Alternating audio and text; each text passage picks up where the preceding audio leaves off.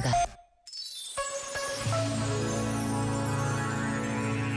Que eu tenda a rejeitar uma parte de mim é algo normal. Pode ser uma parte do meu corpo físico, mental, emocional ou espiritual. Mas então não admira a tensão, a luta, o conflito em que vivo. Afinal, rejeitar uma parte de mim é tarefa impossível. Portanto, só posso extenuar-me e nada alcançar. O que me falta, na verdade, é integrar.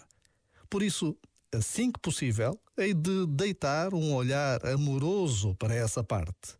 Hei de abraçar essa parte de mim que quis rejeitar e também tudo o que falte abraçar em mim, até que alcance a unidade interior e a paz.